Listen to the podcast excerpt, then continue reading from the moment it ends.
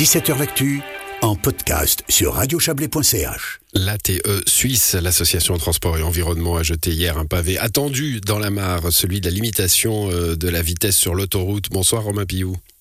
Bonsoir. Vous êtes le secrétaire général de l'ATEVO. Alors quand je dis attendu, c'est parce qu'on s'y attendait, hein, mais tout le monde ne l'attend pas, cette limitation. Euh, au, contraire, euh, bon, la discussion est lancée euh, au, niveau suisse. On va aller assez rapidement. quels sont les arguments que vous mettez en faveur de, cette mesure? Ben, Aujourd'hui, c'est une surprise pour personne aujourd'hui qu'on doit faire des économies d'énergie de manière générale.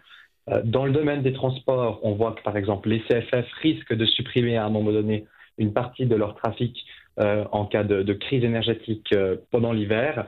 Et euh, aujourd'hui, il n'y a rien qui a été demandé sur la question du trafic individuel motorisé. Raison pour laquelle nous, ce qu'on propose justement, c'est de baisser cette vitesse sur les autoroutes de 120 à 100 km/h de manière temporaire, ce qui permettrait effectivement de, faire baisser la consommation générale des véhicules et de faire des économies d'énergie qui sont, euh, qui sont relativement euh, conséquentes. Bon, baisse du CO2 également, on, reviendra sur, sur ce point-là. Euh, est-ce que vous êtes... alors j'imagine qu'il y a plein d'études hein, qui disent que la diminution de la vitesse rend, économise, économise du pétrole, hein, on, va dire, on va dire pétrole pour faire plus simple. mais en même temps, ça va, ça va créer une, une inertie différentes sur les routes Est-ce que la, fluidité va y gagner?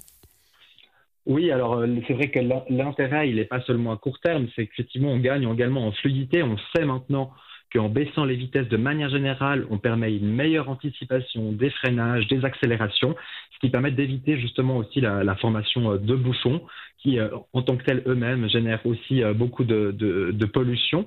Et puis, bah, c'est une proposition qu'on a qui touche évidemment tous les véhicules. Donc, on peut parler effectivement pétrole, puisque Aujourd'hui, on vit dans une pénurie aussi de pétrole en Suisse avec une difficulté d'approvisionnement et puis qui encourage aussi l'augmentation des prix. Bon, vous savez que c'est pas populaire hein, cette euh, cette demande, euh, Romain Pillou. Euh, elle est pas nouvelle d'ailleurs. Hein, on débat de cette question-là euh, dans dans ce pays depuis depuis quelques années, dans d'autres pays aussi. c'est une question qui est qui est sur le, devant de la scène.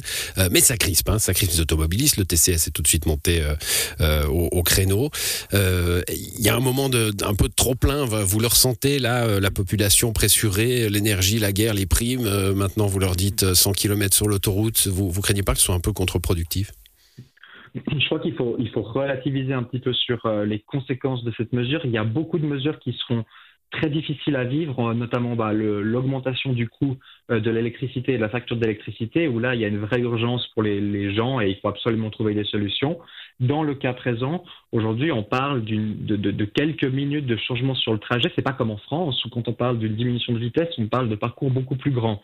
Euh, je crois qu'ici, faut pas oublier que ça va aussi aider la population au niveau financier parce que qui dit économie d'essence, de pétrole, dit aussi euh, économie sur euh, à la pompe quand on va quand on va remplir l'essence dans sa voiture.